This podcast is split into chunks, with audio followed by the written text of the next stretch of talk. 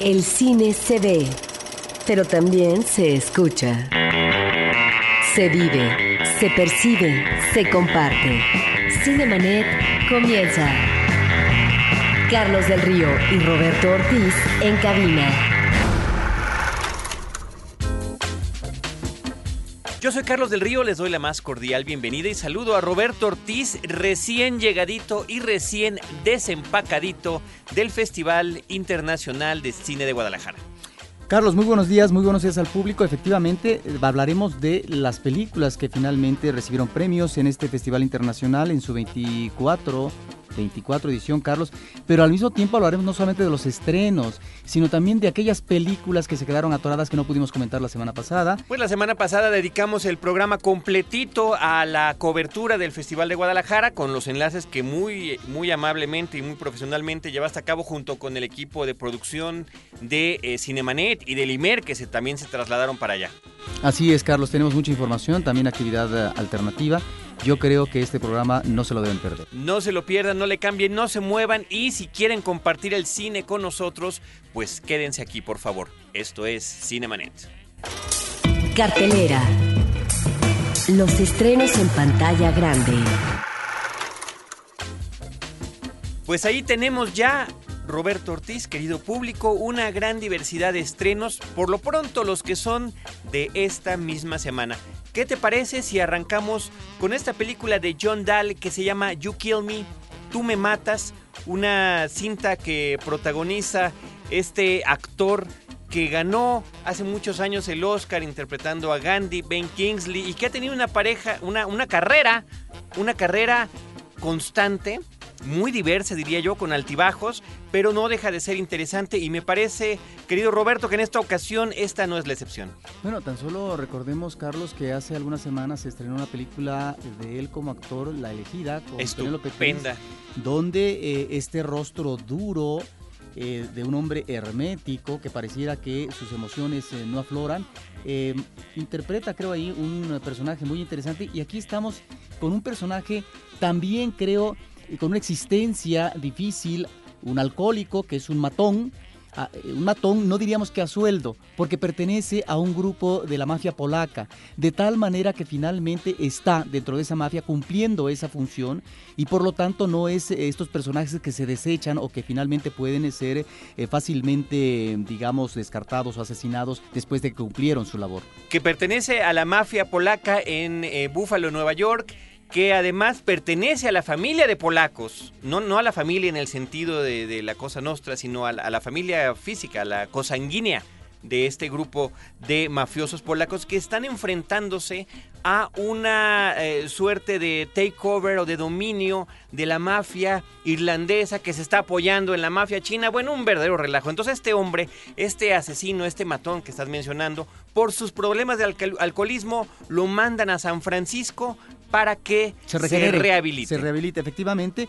Y bueno, tiene que entrar con un uh, grupo, una terapia grupal de alcohólicos anónimos, eh, a la cual él se resiste inicialmente, pero o digamos, paradojas del destino, que por ahí a lo mejor hay una especie de encrucijada amorosa, sentimental. Bueno, sobre eso por supuesto que no podemos platicar, porque si no perdería el chiste, el sabor para el público que nos está escuchando, Carlos, pero me parece que la película logra describir muy bien este personaje a propósito de esa situación difícil que está viviendo.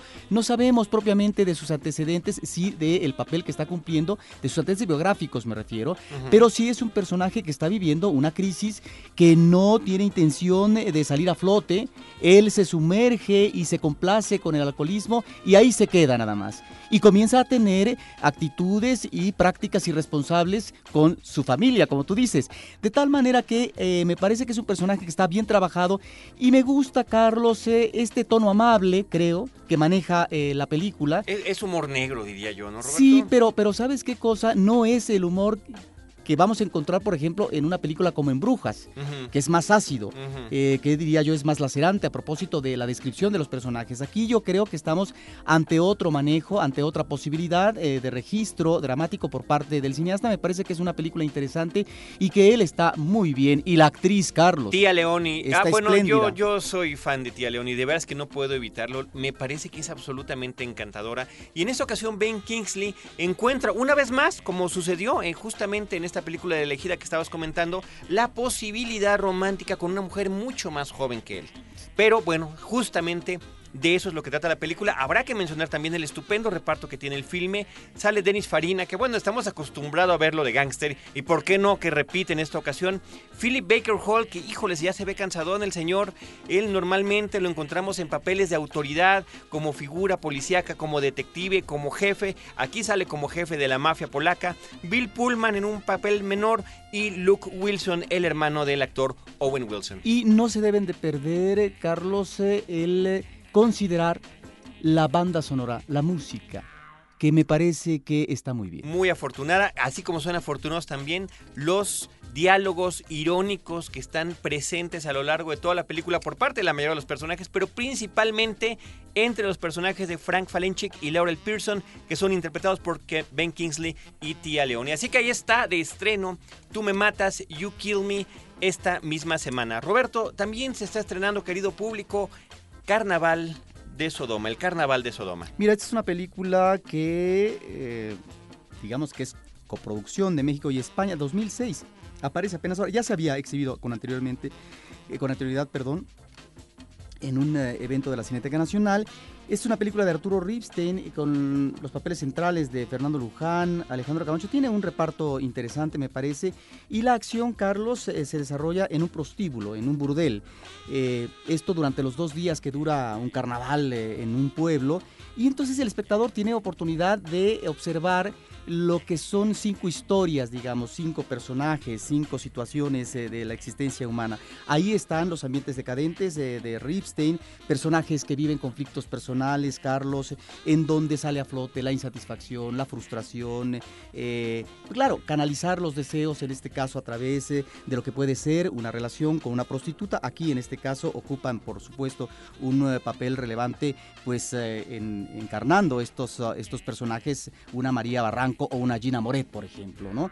Entonces aquí está este cine que ya conocemos, estas temáticas propias de Arturo Ripstein, no creo que sea lo mejor. Ripstein en el Festival de Guadalajara, Carlos eh, mencionaba que eh, estas películas, no solamente El Carnaval de Sodoma, sino La Mujer del Puerto, una cinta de 1991, y La Virgen de la, Virgen de la Lujuria de 2002, curiosamente como, eh, excepto digamos el, Carnaval de, de, Sodoma y La Virgen de la Lujuria, pero La Mujer del Puerto no se ha exhibido comercialmente, bueno, se conoció primero por parte del público en el mercado pirata, Carlos, porque como son películas que tienen que ver con escenas eh, de sexo, eh, situaciones tortuosas de los personajes, pues eh, de repente esas películas son elegidas por cierto tipo de público. Se filtra la información además, sobre todo que quedan tanto tiempo en espera de conocer la luz de las salas cinematográficas. Muy bien, el Carnaval de Sodoma de Arturo Ripstein que está de estreno. También se está estrenando Dark Matter. Se, le pusieron aquí en México El lado oscuro. Es una película que están anunciando mucho como protagonizada por Meryl Streep. Aunque efectivamente Meryl Streep aparece en la película, tiene un papel secundario muy importante, pero no deja de ser secundario. Así como lo tiene Aidan Quinn. Esta película está protagonizada por un actor chino que se llama Ye Liu que eh, interpreta a un joven estudiante, a un científico chino de la China comunista, no se define muy bien si es a finales de los 80, principios de los 90, que viene de intercambio a una universidad estadounidense. Viene a trabajar a cargo de un científico eh, especializado en astronomía y a integrarse en los modelos teóricos que este científico trabaja con base en todo un equipo de estudiantes chinos que están allá apoyándole, ¿no? Que son ahora sí que la carne de cañón para sus propios proyectos. Enseguida el profesor se da cuenta, el que es interpretado por Aidan Quinn, que es muy respetable, es carismático, este, se maneja en la alta sociedad de ahí del, de la universidad y, de sus alrededores, de la gente que también está patrocinando a estos estudiantes y las cuestiones académicas, se da cuenta que este muchacho es un genio y que está mucho más allá del resto de sus compañeros. Sin embargo, cuando lo quiere capitalizar, el chino no se deja y empieza a tratar de postular sus propias teorías sobre la materia negra o la materia oscura, que según nos explica él, el personaje a lo largo de la película, ocupa el 98% del de, eh, el universo. Entonces, eh, cuando este científico, el jefe, el, el profesor, se da cuenta que el otro no se está dejando, pues lo empieza a bloquear. De tal manera que en lugar de que este sea el que se gane el gran premio prestigiado que hay cada año para un estudiante extranjero, se lo dan a otro que se adapta más fácilmente, más dócil, que inclusive cambia su nombre, otro chino que cambia su nombre a Lawrence para que pueda ser más fácilmente pronunciado por los estadounidenses, que se integra más fácilmente al ambiente universitario y de la sociedad eh, americana y el otro queda completamente desplazado. Meryl Streep es una eh, patrona de la universidad que, ayuda económicamente a los estudiantes, que ayuda económicamente a las cuestiones académicas y eh, resulta que ella es como la que está al tanto de lo que sucede con este hombre. El resultado es verdaderamente impredecible de lo que puede suceder a partir de la frustración de este hombre y eso tendrá que ver con el título en español explicativo como normalmente lo es, que se llama El lado oscuro. La película está dirigida por Chi, Chen, así que ahí está Roberto, El lado oscuro.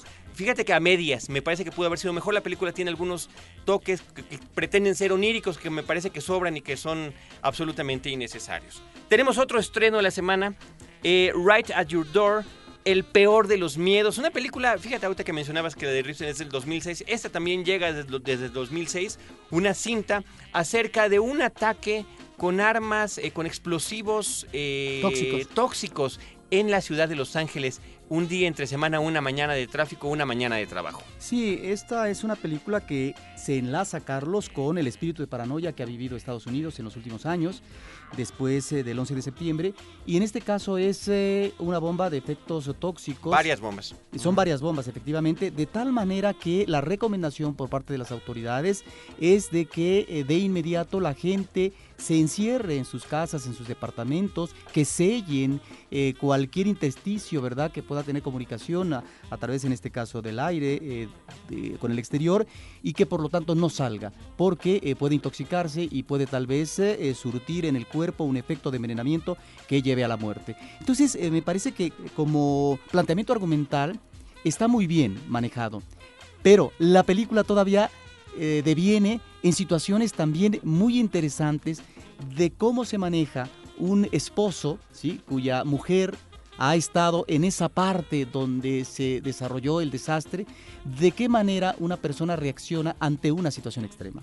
Yo creo que aquí algo interesantísimo de la película es eh, cómo está elaborada con un presupuesto no, no hollywoodense en el sentido tradicional. Menor. Un presupuesto menor donde los cineastas tienen que eh, recurrir a su propia creatividad para poder platicar y presentar eventos que no necesariamente estamos viendo. Me refiero a esta multitud de explosiones en la ciudad, sino que todo lo estamos viendo desde la perspectiva de esta pareja que se acaba de mudar a una pequeña casa en los suburbios y que además ni siquiera han conectado su televisión, no tienen el cablevisión puesto, ni mucho menos. Así que la única eh, contacto que tiene este hombre con las noticias es a través de la radio, de la radio como lo hiciera Orson Welles con aquella famosa recreación de la Guerra de los Mundos. Entonces, a través de lo que están contando en las noticias y de lo que, y de lo que comentan o les pasan a varios personajes, es como nos enteramos de todo este entorno de lo que está sucediendo. Me parece que hay un diseño de audio muy interesante en esta película y me parece también que del manejo del suspenso, por supuesto, con un final que es de lo mejorcito también en lo que se refiere a finales,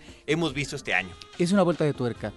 Y creo que esta vuelta de tuerca em, es un remate afortunado, Carlos, a propósito de qué? De lo que es eh, la reacción, lo que decía yo con anterioridad humana, ante eventos inesperados, Carlos, ante una situación extrema de peligro y de riesgo de tu propia vida, de tu integridad física. ¿Cómo, ¿Cómo nos manejamos ante esa situación? Es lo que interroga esta película. De manera individualista, ególatra, que deja de lado no solamente la solidaridad, sino la posibilidad de estar con tu pareja, no obstante la situación eh, de posible em, eh, contagio. ¿Cómo veo al otro? Y el otro me refiero a lo que puede ser un eh, vecino, ¿sí? Que es latino, y, o solamente lo aprovecho en función de mis intereses personales y no en función de lo que me puede dar y la retroalimentación que podemos manejar. Me parece que es una película que maneja muy bien no solamente una situación de conducta, sino de lo que es la relación humana con los otros. Un buen, una buena recomendación para este fin de semana. El peor de los miedos, Right at Your Door, una película de Chris Gora con Mary McCormack y Rory Cochrane en los roles titulares. También se estrena una película que yo consideraría menor, el, eh, La montaña embrujada Race to Witch Mountain, una remake de la casa Disney de un par de películas que hicieron ellos eh, ya hace algunas décadas. Tuvieron remake también televisivo y ahora viene la versión cinematográfica. Nuevamente, pues la idea es, según esto, para las nuevas generaciones y en esta ocasión con Dwayne Johnson, que ya no se pone de rock porque ya ves que venía de la lucha libre y siempre seguía interpretándose como The Rock en los créditos, pues ahora únicamente aparecía como Dwayne Johnson estelarizando junto con una de mis novias cinematográficas, la bellísima Carla Gugino, esta película que se llama La montaña embrujada. Roberto, también se estrena una película de un director interesantísimo que es Alex Proyas. Yo en particular le tengo un eh, particular afecto eh, eh, especial por una película muy importante y muy interesante que hizo, que es ya de culto hoy en día, que tiene que ver con el cine fantástico y el cine de ciencia ficción. Me refiero a Dark City, Ciudad en Tinieblas, que data ya de más de una década, pero lo interesante aquí en esta nueva película que se llama Presagio, es eh, Knowing, es el título original, protagonizada por Nicolas Cage, es que retoma algunos elementos, eh, en particular el de los extraños, la figura de unos personajes extraños de gabardinas largas que pudieran ser o no eh, de, tendencias positivas o negativas hacia los personajes protagónicos en esta cinta que se llama Presagio. Mira, Carlos, ah, efectivamente, ese clásico que tú mencionas eh, está eh, manejado en cuanto al poder creativo por parte del cineasta de otra manera acá. Eh, lo que es un manejo escenográfico que nos sumerge en aquella película, Carlos, en el misterio y una situación ominosa que acrecienta las emociones del espectador. Aquí se va por la vía propia de una película hollywoodense de este tipo, Carlos, que tiene que ver con los efectos especiales, en donde me parece que no sale mal librado. Pero donde no deja de tener sus muy buenas sorpresas. Yo recomiendo que si no han visto el tráiler de la película, por favor no lo vean, porque les puede arruinar algunos de los aspectos más interesantes. Yo me fui de verdad únicamente sabiendo que estaba Nicolas Cage en el reparto y de que era una película de Alex Proyas. Lo demás me vino todo como una gratísima sorpresa, sobre todo porque es una película que si bien no es original al 100%, habría que mencionar que tiene una serie de conexiones a otro tipo de cine. Eh, mucha gente en Estados Unidos está relacionando con señales en el sentido de que el personaje protagónico es un hombre viudo con un hijo que de alguna manera ha perdido la fe y se aleja de las cuestiones eh, religiosas. En el caso de señales, Mel Gibson era propiamente un, un, oficiante. Aquí resulta que el papá de Nicolas Cage es el que lo es y con el que se ha distanciado. Pero yo vería eh, eh, otras conexiones, particularmente con el tipo de ciencia ficción y de sorpresa que manejaba Rod Serling en La Dimensión Desconocida. De hecho, hay dos, dos, capítulos en particular de La Dimensión Desconocida con los que veo la conexión. La verdad que si digo cuáles son, pues pierde un poco de sentido la sorpresa para el público. Pero también, Carlos, tendríamos eh, que referirnos a Galería Nocturna.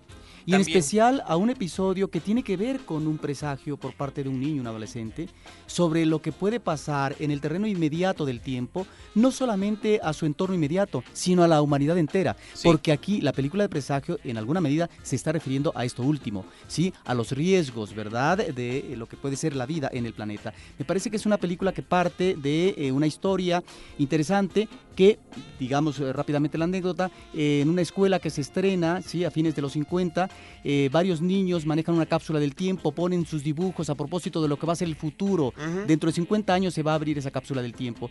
Pero solamente una niña, una estudiante, maneja una serie de números que podrían ser una clave que 50 años después, a partir de que el niño recoge, un estudiante, el hijo de Nicolas el Cage, hijo de Nicolas Cage esta, este papel, bueno, resulta que esos números nos están llevando a eventos de catástrofe que han sucedido en los últimos años, Carlos, y que por lo tanto eh, se conectan también con eh, estos planteamientos hacia dónde, digamos, nos dirigimos eh, por parte de la ciencia sobre lo que es el determinismo, sobre los eventos que se suceden uno a otro y tienen una conexión lógica, o finalmente pertenece todo al mundo del azar. Ahí están dos planteamientos, Carlos. Me parece que también la película o el director tendría conexiones con Spielberg. Yo diría que el peor Spielberg, a propósito de lo que puede ser la relación con los extraterrestres, pero sobre todo ese final, un tanto chabacano, pero sin embargo, Carlos, me parece que está muy bien llevada la película. La cuestión también del suspenso y de los efectos especiales no me parecen erróneos, sobre todo la cuestión de un avionazo, de la cuestión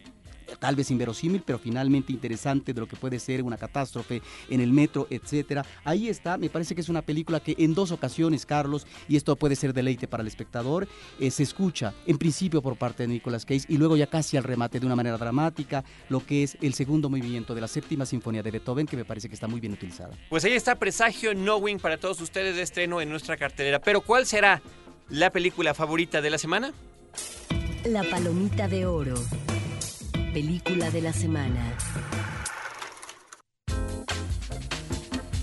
Pues no podemos más que entregar esta palomita de la semana muy sentidamente desde Cinemanet a nuestro querido actor, director y productor Clint Eastwood. Claro, Carlos, ¿no te parece que en esta película, como en otras más que ha hecho en su carrera, en eh, Clint Eastwood... Gran Torino, Gran Torino es la película de estreno. En, en Clint Eastwood eh, vemos encarnado este espíritu liberal que le ha dado, Carlos, al cine estadounidense algunas de sus mejores obras por lo que se refiere a lo que es la visión crítica de un sistema con muchas contradicciones, por lo que se refiere, Carlos, a la crítica a las instituciones, a la corrupción en los funcionarios, en los políticos. Creo que Clint Eastwood ha dado ejemplo de ello en muchas películas que tienen que ver con eh, la ficción, con el cine de género, sobre todo con el thriller policíaco, Carlos, pero que finalmente, eh, donde él se ha vuelto un especialista, un estilista, y en esta última cinta me parece, Carlos, que él de alguna forma, como ya también lo hemos visto, es un ah, director que no se toma muy en serio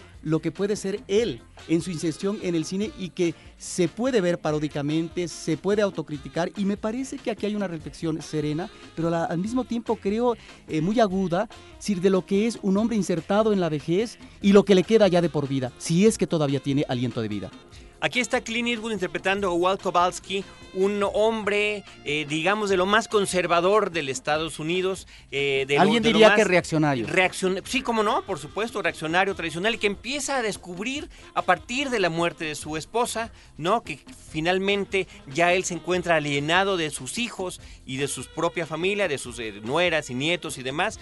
Él empieza a descubrir que su vecindario está cambiando que este vecindario de puros blancos, de puros caucásicos, empieza a, descubrir que ya están los hispanos, están los negros, están los asiáticos, inclusive en la puerta de al lado. Y él de alguna manera quiere terminar de delimitar lo último que le queda, el último resquicio físico, su último refugio que es su propia casa y su propio jardín, para que ni siquiera eh, puedan eh, pasar un pasito sobre su pasto los nuevos vecinos a quienes él desprecia. Es creo ahí, Carlos, donde encontramos eh, a un Clint Eastwood como observador del ambiente social que se respira en la sociedad americana.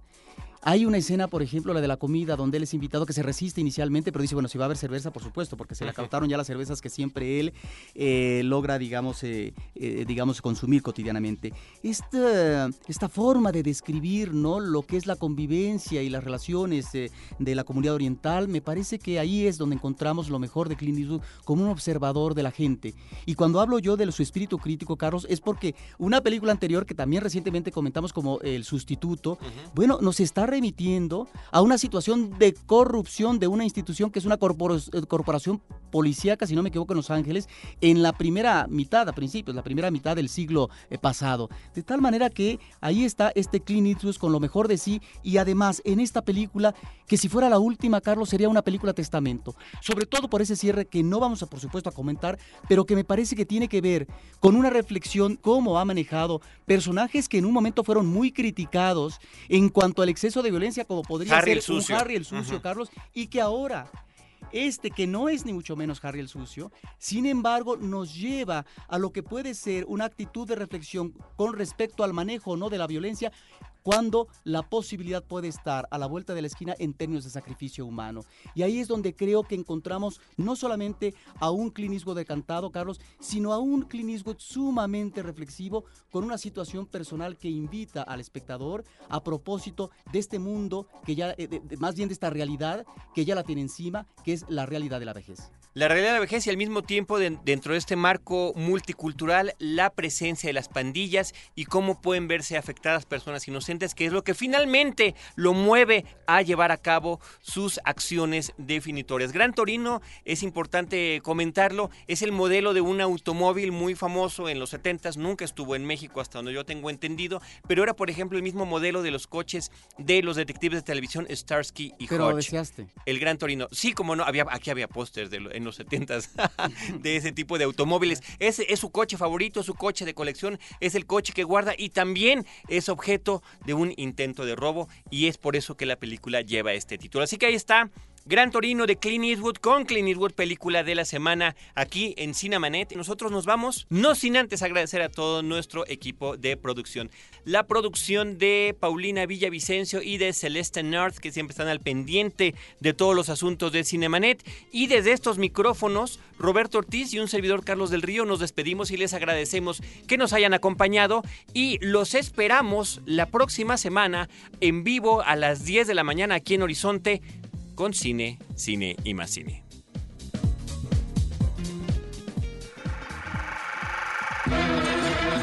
Cinemanet termina por hoy. Te esperamos el próximo sábado, en punto de las 10 de la mañana. Más cine en Cinemanet.